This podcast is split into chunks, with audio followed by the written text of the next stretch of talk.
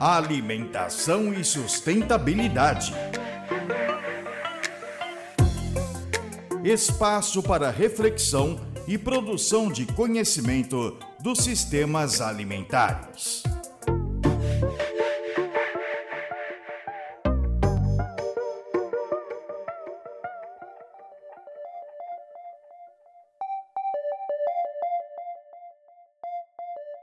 Eu sou Nadine Marques e a minha conversa de hoje será com a Ana Navarrete, que é coordenadora do Programa de Saúde do Instituto Brasileiro de Defesa do Consumidor, o IDEC, que é parceiro da Cátedra Josué de Castro.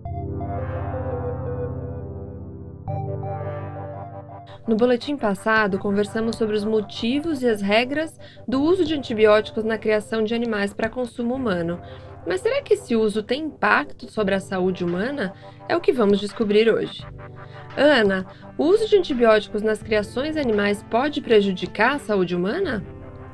Pode sim, Nadine. Ao entrar nos, organismos dos animais, esses antibióticos, antimicrobianos, atuam sobre algumas espécies de bactérias, enquanto permitem que as bactérias que são resistentes à medicação se multipliquem.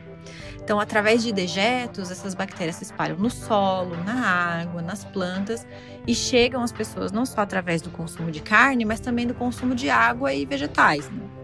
E uma pessoa que se infecta com uma bactéria resistente pode sim ameaçar sua comunidade, uma vez que menos antibióticos disponíveis vão ser capazes de eliminar a infecção, ampliando assim o potencial de transmissão.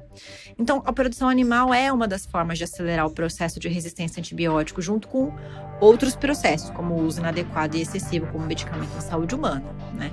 E a deficiência no controle de infecções hospitalares também vem ajudando na propagação e proliferação dessas superbactérias, uma proliferação que tem diversas raízes. E a gente devia estar tá nos preocupando com isso, sem dúvida.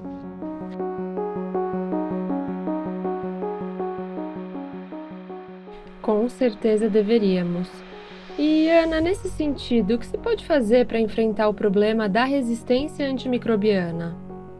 O fenômeno da resistência antimicrobiana, embora seja natural, ele é acelerado por processos com múltiplas causas: mau uso em humanos, descarte inadequado, falta de controle e monitoramento em hospitais e a forma como a gente cria os animais contribuem para o seu agravamento. A exemplo do que ocorre com as mudanças climáticas, o fato do fenômeno não respeitar fronteiras dificulta a responsabilização pelo problema, porque é difícil falar em um único culpado, né? E é preciso uma ação multissetorial e global. No âmbito da produção animal, quando a gente está falando só da produção animal, é preciso avançar na proibição e fiscalização do uso rotineiro de antibiótico e restrição do uso preventivo a tratamentos excepcionais de animais individuais. Além disso, os antimicrobianos não podem mais ser aplicados para compensar más práticas de higiene na pecuária, por exemplo. Né?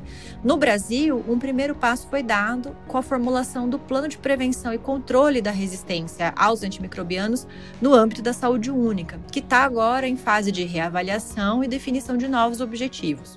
O novo plano ainda precisa ser concluído né?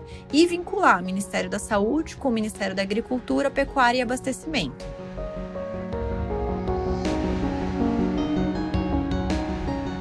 Ana, muito obrigada por nos ajudar a aprofundar nesse tema tão importante.